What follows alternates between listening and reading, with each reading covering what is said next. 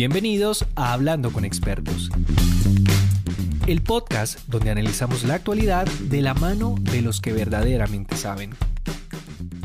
Oye, pero hay una lucha, hay una lucha que, se está dando ahorita, em, sobre todo en el colectivo LGBT, que me gustaría preguntar tu opinión al respecto y es todo lo que tiene que ver con el lenguaje eh, inclusivo, ¿sí?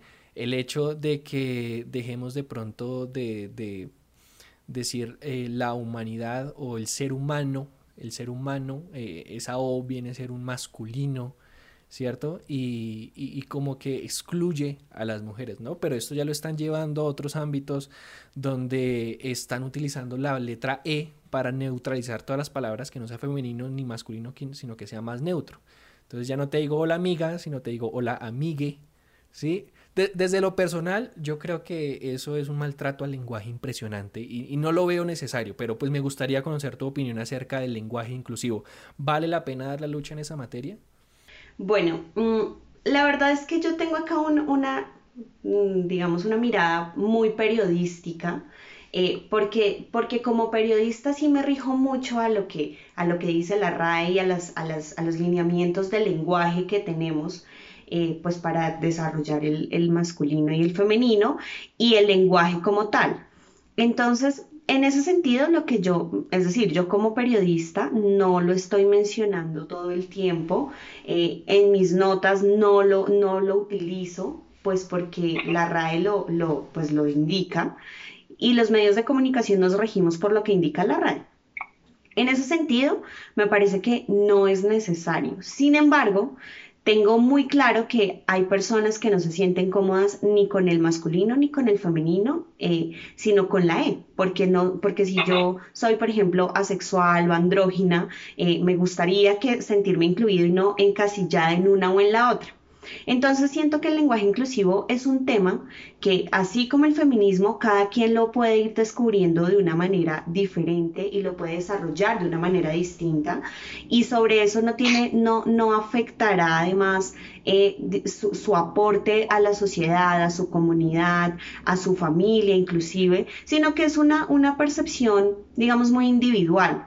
Ahora bien, sí quiero dejar muy claro que claro, los medios de comunicación nos regimos por lo que dice la RAE, pero pues es que la RAE son una cantidad de hombres diciéndonos cómo debemos hablar y aceptan palabras como imprimido y aiga, porque son palabras que, que ponemos, que la misma sociedad utiliza tanto que las, que las aprueban. En Los famosos modismos, ¿no? Modismos, exactamente. Entonces, en ese sentido, creo que podría suceder eso con el lenguaje inclusivo. Mm, no siento que sea indispensable. En este momento no siento que sea indispensable, pero por ejemplo cuando yo me dirijo a un número mayor, cuando veo que la mayoría son mujeres, pues les hablo a las mujeres, porque si estamos hablando entonces de una mayoría y que, que no es necesario el lenguaje inclusivo, porque si hablamos de hombres, eh, también estamos mencionando a las mujeres, entonces... En ese sentido, si somos mayoría mujeres, hablemosle a las mujeres, porque... No, y es que es que, bueno, como hombres, los hombres que, en este momento están escuchando, viendo este podcast, eh, yo no sé si a ustedes les ha pasado que está ese escenario que nos, del que nos habla Sharon, que la mayoría de la audiencia en un auditorio son mujeres o, en una sala, ¿no? Y uno es el único hombre ahí. Entonces eh, llega una persona y saluda, hola a todas. Uno se siente excluido, uno se siente, ¿y yo qué? ¿Sí? Lo, yo creo que lo mismo en algún momento lo mismo pueden llegar a sentir las mujeres cuando, cuando entra alguien y dice hola a todos. Por más que ese todos, la RAE nos diga que, incluye tanto a hombres como mujeres, yo creo que no falta la mujer que de pronto se pueda sentir excluida.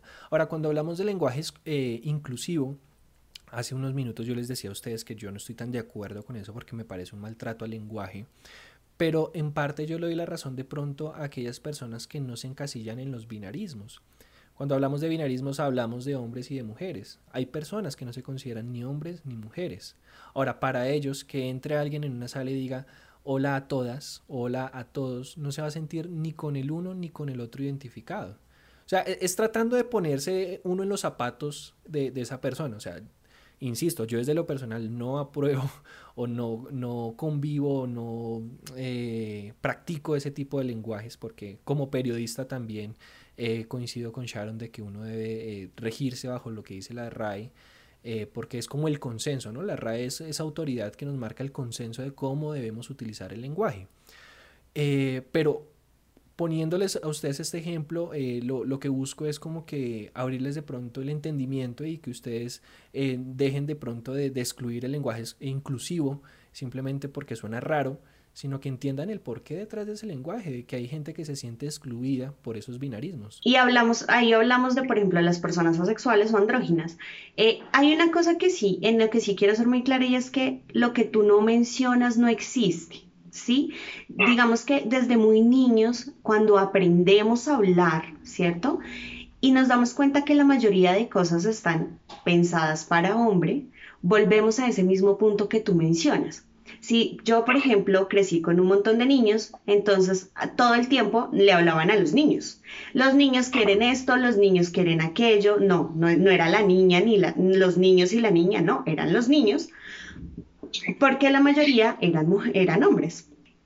Entonces, cuando tú, cuando tú no, cuando tú te sientes que eres como los demás niños, ¿cierto? Cuando no tienes claro que, que e, esto en el momento del desarrollo, ¿no? De, la, de la niñez sobre todo. Entonces sientes que estás igual que ellos, te, siempre, te sientes siempre incluidos, pero a los hombres les pasa todo lo contrario, es lo que tú mencionabas. Si solamente hay un hombre y dicen hola a todas, entonces ellos sí sienten que hay una diferencia.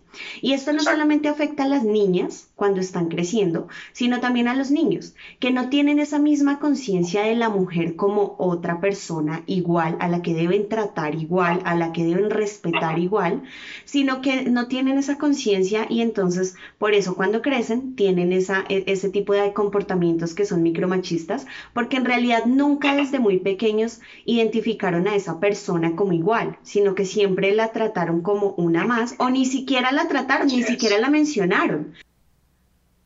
Así es.